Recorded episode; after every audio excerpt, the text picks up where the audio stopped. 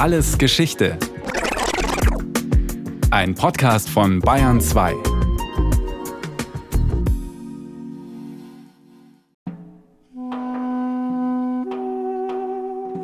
Als wir an den Euphrat kamen, war das Wasser voller aufgetriebener Kinderkörper. Sie waren wie gefüllte Säcke. So sahen wir Hunderte von Kindern treiben. Als erstes habe ich ein abgetrenntes Bein gesehen. Zepur Metzbakian hat den Massenmord an ihrem Volk, dem armenischen, überlebt. Die Bilder konnte sie ihr Leben lang nicht vergessen. Noch im hohen Alter hat sie von den Gräueln erzählt, deren Zeugin sie als kleines Mädchen wurde. Gräuel, die am 24. April 1915 begannen. Mitten in der Anfangsphase des Ersten Weltkriegs, als die Regierung des Osmanischen Reichs den Ethnozid beschlossen hat. Sie konnte damit rechnen, dass der Beschluss in den Kriegswirren nicht viel Aufsehen erregen würde. Schon seit Ende des 19. Jahrhunderts waren Armenier immer wieder Opfer von Massakern geworden.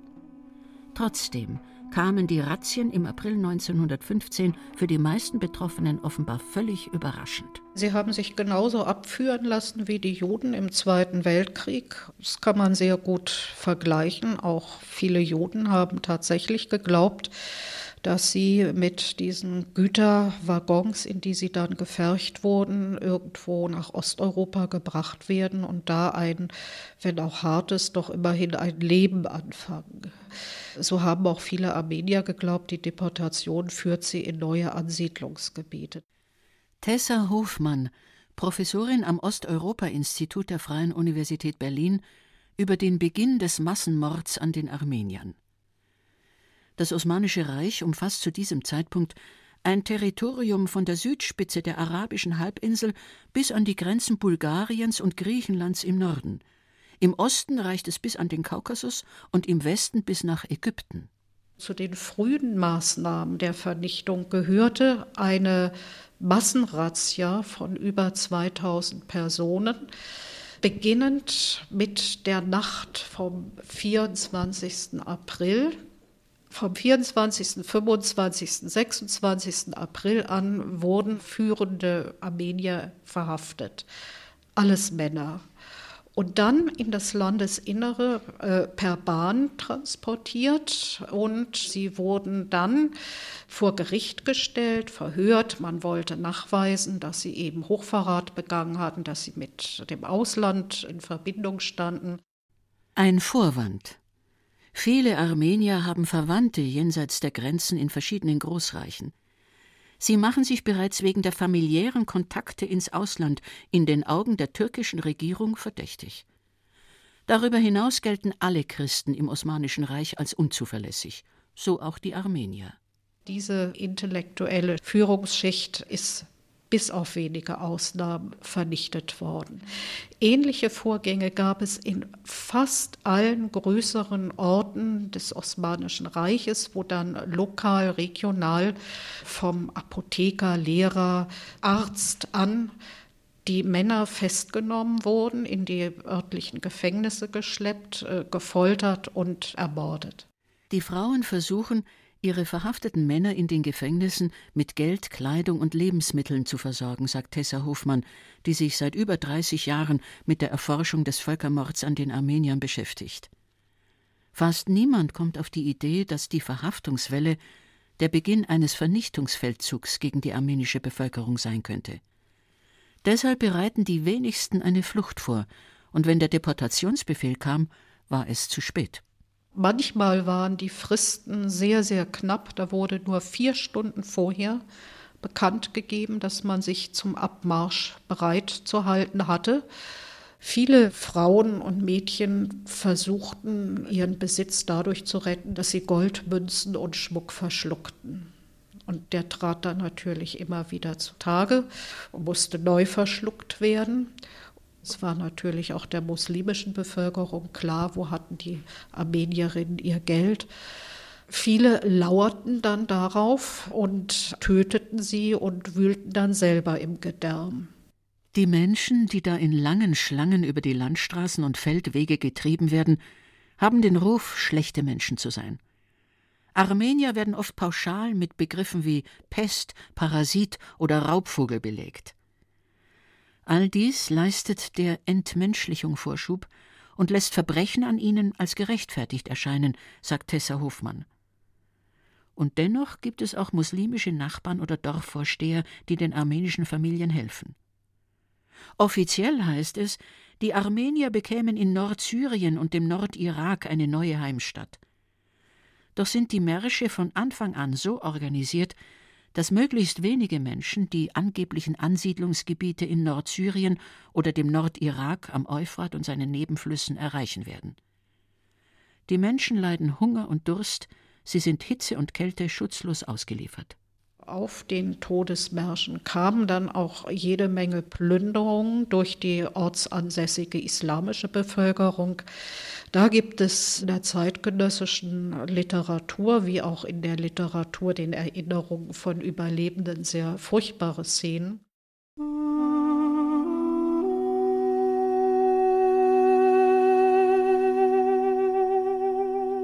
Alte und Kranke brechen entkräftet zusammen, sterben am Straßenrand, Leichen säumen die Wege. Wer die Todesmärsche überlebt, kommt in Lager, die Konzentrationslagern gleichen, Vernichtungslagern. Diese Lager werden nach einem Jahr, 1916, aufgelöst und die letzten Gefangenen liquidiert. Wer da noch lebte, wer nun nicht an Typhus und an Entkräftung, an Hunger zugrunde gegangen war, der wurde gezielt massakriert. Und an manchen Orten war es auch einfach so, dass die Leute in Höhlen reingetrieben wurden. Das Erdöl tritt dort an die Oberfläche, man braucht nur eine Fackel reinzuwerfen und dann steht alles in Flammen. Und darin sind dann die noch lebenden Frauen und Kinder erstickt oder lebendig verbrannt. Diese Höhlen findet man in Syrien heute noch mit Tausenden von Schädeln und Knochen, die davon sprechen, was dort passiert ist. Das alles geschieht in nur 18 Monaten. Zu den zuverlässigsten Quellen zum Völkermord an den Armeniern zählen die Akten im politischen Archiv des Auswärtigen Amtes in Berlin, wo die zahlreichen deutschen Konsulatberichte aus der Zeit aufbewahrt sind. Die deutschen Diplomaten waren Chronisten der Vorgänge. Tessa Hofmann. Es gab in fast jeder Provinzhauptstadt des Osmanischen Reiches ein deutsches Konsulat. Und schon Anfang Juni 1915 kommt der deutsche Botschafter in Konstantinopel, so hieß damals Istanbul als Hauptstadt des Osmanischen Reiches, zu dem Schluss, dass es hier nicht, wie die osmanische Regierung behauptete, darum ging, aus Kriegsgebieten die armenische Bevölkerung zu entfernen, sondern es ging um die flächendeckende Vernichtung, auch in jenen Gebieten des Osmanischen Reiches, wo keine Frontgebiete waren und die sich sehr weit, hunderte von Kilometern weit entfernt von irgendeiner Front befanden. Der deutsche Botschafter in Konstantinopel, Baron Hans von Wangenheim, in einem Brief an Reichskanzler von Bethmann Hollweg. Die Austreibung und Umsiedlung der armenischen Bevölkerung beschränkte sich bis vor 14 Tagen auf die dem östlichen Kriegsschauplatz benachbarten Provinzen und auf einige Bezirke der Provinz Adana. Seitdem hat die Pforte beschlossen, diese Maßregel auch auf die Provinzen Trapezunt, Mamuret-Ül-Aziz und Sivas auszudehnen und mit der Ausführung begonnen, obwohl diese Landesteile vorläufig von keiner feindlichen Invasion bedroht sind. Dieser Umstand und die Art, wie die Umsiedlung durchgeführt wird, zeigen, dass die Regierung tatsächlich den Zweck verfolgt, die armenische Rasse im türkischen Reiche zu vernichten. Die Pforte oder Hohe Pforte ist die Bezeichnung für die Regierung des Osmanischen Reichs. Anweisungen, wie mit der armenischen Bevölkerung verfahren werden soll, verbreitet das osmanische Innenministerium mit Hilfe zahlreicher Telegramme. Der Order vom 15. September 1915 des damaligen osmanischen Innenministers Talaat Pascha an die Präfektur von Aleppo fehlt es nicht an Deutlichkeit. Es ist bereits mitgeteilt worden, dass die Regierung beschlossen hat, alle Armenier, die in der Türkei wohnen, gänzlich auszurotten. Diejenigen, die sich diesem Befehl und Beschluss widersetzen, verlieren ihre Staatsangehörigkeit. Ohne Rücksicht auf Frauen, Kinder und Kranke, so tragisch die Mittel der Ausrottung auch sein mögen, ist, ohne auf die Stimme des Gewissens zu hören, ihrem Dasein ein Ende zu machen. Bis heute ist unbekannt, wie viele Menschen ums Leben gekommen sind. Schätzungen sprechen von 1,5 Millionen. In deutschen Akten wird 1914 eine Zahl von etwa 2,5 Millionen Armeniern angegeben, die im Osmanischen Reich leben. Am Ende des Vernichtungsfeldzuges liegt der Anteil der Armenier an der Bevölkerung nur noch bei rund 500.000.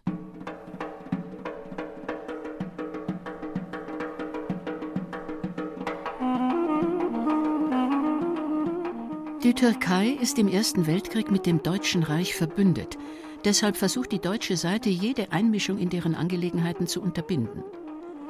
Als Einmischung gilt bereits, über die Massaker an den Armeniern zu informieren. Darüber hinaus erstickt die Militärzensur jegliche öffentliche Debatte. So erfährt die deutsche Bevölkerung so gut wie nichts von den Ereignissen. Dagegen sei in Ländern ohne Zensur, wie beispielsweise der Schweiz, der Völkermord an den Armeniern sehr wohl ein öffentliches Thema gewesen, sagt der Religionswissenschaftler Hermann Goltz. Im Berliner Kriegspresseamt formuliert man bereits während des Krieges vorsorglich eine Stellungnahme zur deutschen Verantwortung. Über die Armeniergräuel ist Folgendes zu sagen. Unsere freundlichen Beziehungen zur Türkei dürfen durch diese innertürkische Verwaltungsangelegenheit nicht nur nicht gefährdet, sondern im gegenwärtigen schwierigen Augenblick nicht einmal geprüft werden. Deswegen ist es einstweilen Pflicht zu schweigen. Später, wenn direkte Angriffe des Auslandes wegen deutscher Mitschuld erfolgen sollten, muss man die Sache mit größter Vorsicht und Zurückhaltung behandeln und hervorheben, dass die Türken schwer von den Armeniern gereizt wurden. Über die armenische Frage wird am besten geschwiegen. Besonders löblich ist das Verhalten der türkischen Machthaber in dieser Frage nicht. Der sozialdemokratische Reichstagsabgeordnete Karl Liebknecht hält sich nicht an das Schweigegebot. In der Sitzung des Reichstags am 11. Januar 1916 fragt er: Ist dem Herrn Reichskanzler bekannt, dass während des jetzigen Krieges im verbündeten türkischen Reiche die armenische Bevölkerung zu Hunderttausenden aus ihren Wohnsitzen vertrieben und niedergemacht worden ist? Welche Schritte hat der Herr Reichskanzler bei der verbündeten türkischen Regierung unternommen, um die gebotene Sühne herbeizuführen, die Lage des Restes der armenischen Bevölkerung in der Türkei menschenwürdig zu gestalten und die Wiederholung ähnlicher Gräuel zu verhindern? Als Karl Liebknecht die Zusatzfrage stellen will, ist dem Herrn Reichskanzler bekannt, dass Professor Lepsius geradezu von einer Ausrottung der türkischen Armenier gesprochen hat, wird er niedergeschrien. Den meisten Parlamentsabgeordneten erscheint jegliche Kritik am osmanischen Kriegsverbündeten unerträglich. Noch 20 Jahre zuvor, als unter dem damaligen Sultan Abdul Hamid zwischen 1894 und 96 die wirtschaftliche und politische Elite der Armenier ausgeschaltet und Tausende von Armeniern ermordet werden, löst das Interventionen nicht nur Frankreichs, Großbritanniens und Russlands, sondern auch des Deutschen Reichs aus. Allerdings ist man zu dieser Zeit politisch noch nicht allzu eng verbündet. So kann Kaiser Wilhelm II., als er von den Massenschlechtereien in der Hauptstadt an den Armeniern erfährt, seiner Empörung freien Lauf lassen. Er fordert sogar Kanonenkugeln auf Yildiz und die Absetzung des osmanischen Alleinherrschers Abdul Hamid. Da muss der Pforte doch in anderem Ton gesprochen werden. Denn es sind doch Christen.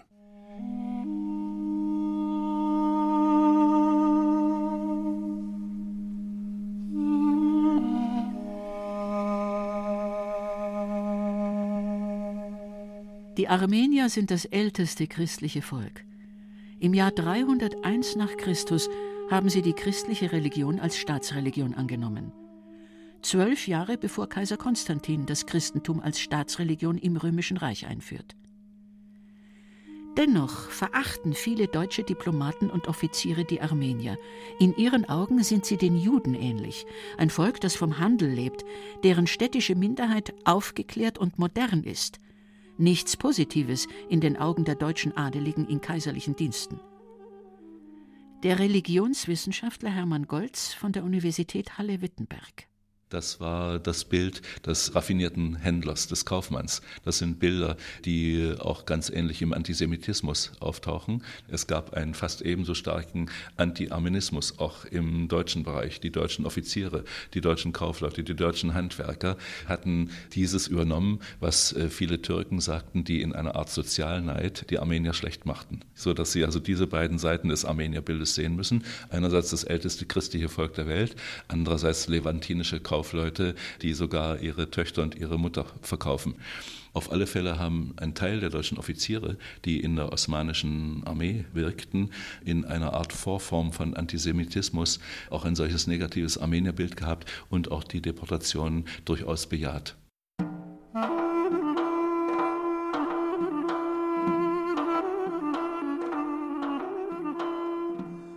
Die Verfolgung der armenischen Bevölkerung beginnt bereits Mitte des 19. Jahrhunderts. Seit den Balkankriegen stehen die Christen unter Generalverdacht, den Westmächten und Russland zuzuarbeiten und das Osmanische Reich zu verraten. An den Rändern des Osmanischen Reichs gründen sich mit Unterstützung der Westmächte immer mehr Nationalstaaten. Sultan Abdul Hamid versucht den Zerfall seines Riesenreiches aufzuhalten, indem er Türken, Araber und Kurden auf ihre gemeinsame Religion einschwört. Für christliche Minderheiten ist kein Platz mehr, sagt Hermann Golz. Er befasst sich seit über 30 Jahren mit der armenischen Kirche. 1878. Die Russen hatten kurz vorher ihren Krieg gegen die Türken gewonnen und haben den Türken einen Friedensvertrag diktiert. Da war dann auch versprochen von der türkischen Seite, für die armenische Bevölkerung Reformen durchzuführen. Das heißt also Teilautonomie zu gewähren. Und so hat aber auf alle Fälle die osmanisch-türkische Regierung immer wieder erfahren, dass die Armenier ein Anlass waren für die Großmächte, in die innere Politik der Türkei einzugreifen. Und da hat man immer wieder versucht, sich der armenischen Bevölkerung zu entledigen, um diesen Hebel der Großmächte loszuwerden, sich in die inneren Angelegenheiten der Türkei einzumischen. Immer wieder werden die Armenier Opfer von Pogromen. 3000 Armeniern wird die Kathedrale in Urfa zur Falle, in der sie bei lebendigem Leib verbrannt werden. Für dieses Ereignis wird Ende des 19. Jahrhunderts der Begriff Holocaust geprägt. 1907 sterben bei einem Massaker in Kilikien rund 30.000 Armenier. 1908 putschen die sogenannten Jungtürken gegen das verkrustete Regime von Sultan Abdul Hamid. Die Jungtürken setzen den Sultan ab und rufen die Republik aus.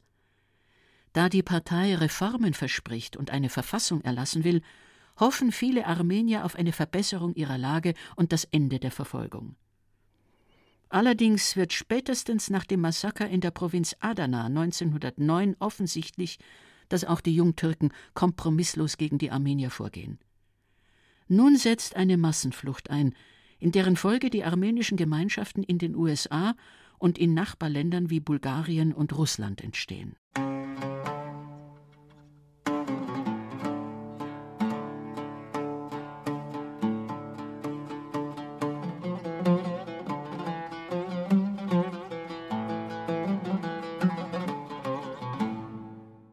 1909, nach der Regierungsübernahme durch die Partei der Jungtürken, wird die Lage für die Armenier immer bedrohlicher.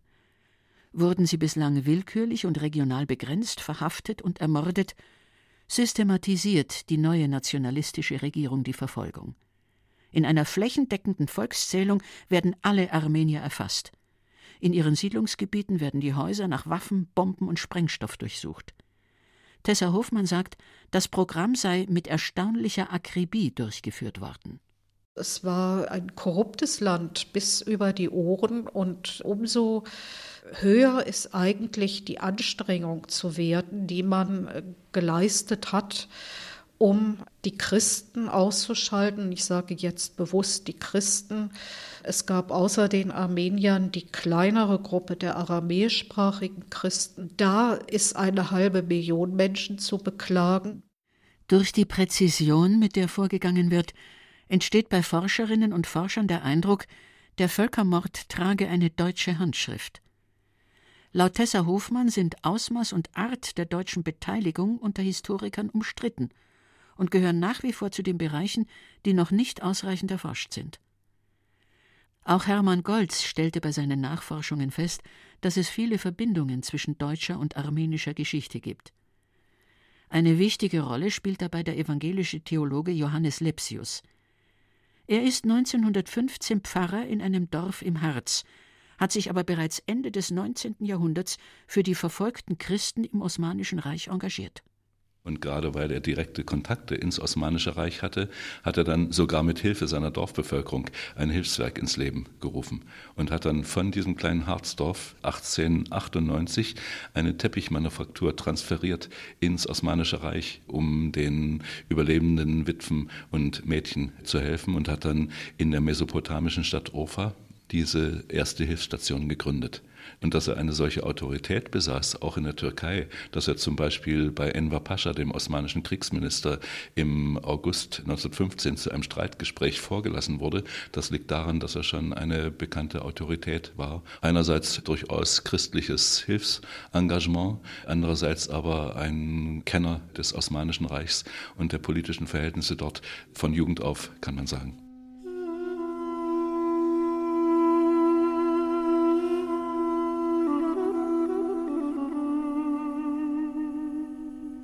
Auf der Pariser Friedenskonferenz 1919 wird über eine deutsche Mitschuld am Völkermord diskutiert. Um sich reinzuwaschen, gibt das Auswärtige Amt bei Johannes Lepsius ein Weißbuch in Auftrag. Dafür ediert er 444 Schriftstücke. Am Ende ist alles, was die deutsche Diplomatie belastet, aus dem Text verschwunden. Lepsius verringert sogar die Opferzahlen. Warum er das getan hat, das beschäftigt noch heute die Wissenschaft. Hermann Golz. Es ist alles klar, nur es ist nicht alles bekannt. Zum Beispiel kennt jeder, der sich mit der Sache beschäftigt, den Titel Der Todesgang des armenischen Volkes. Es kennt jeder den Titel Deutschland und Armenien, alles Dokumentationen, die Lepsius herausgegeben hat. Es ist ungefähr so wie die Forschung über die Shoah, dass die Grundzüge bekannt sind, und auch unwiderleglich bewiesen sind, dass es aber immer wieder die Möglichkeit gibt, wichtige Einzelzüge zu erforschen. 1919 wird in der Türkei der ehemalige Innenminister Talat Pascha gemeinsam mit anderen führenden Mitgliedern der jungtürkischen Regierung in Abwesenheit als Kriegsverbrecher zum Tode verurteilt. Ihm war Anfang November 1918 die Flucht auf ein deutsches Kanonenboot gelungen. Wenig später kommt er nach Berlin wo er unter falschem Namen drei Jahre lebt, bis er von dem armenischen Studenten Soronom Techlirian erschossen wird. Im Juni 1921 findet der Mordprozess vor dem Berliner Schwurgericht statt. In der Verhandlung rollt das Gericht die gesamte Geschichte des Völkermords auf und spricht den Mörder frei. Im Publikum der Jurastudent und spätere Ankläger der Nürnberger Prozesse Robert Kempner. Dass es heute eine klare Definition des Begriffs Völkermord gibt, hat ebenfalls mit den Massakern an den Armeniern zu tun. Für den Juristen Raphael Lemkin bildete der Völkermord an den osmanischen Christen und die Shoah im Zweiten Weltkrieg die empirische Grundlage seines Entwurfs der Völkermordkonvention, die 1948 von den Vereinten Nationen erlassen wurde.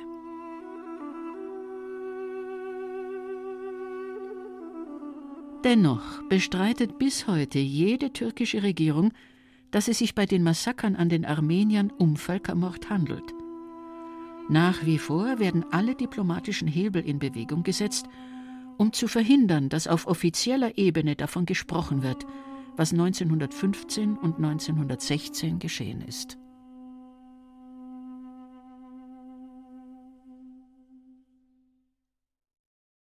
Das war alles Geschichte History von Radio Wissen aus der Staffel Umbruch zur Türkei.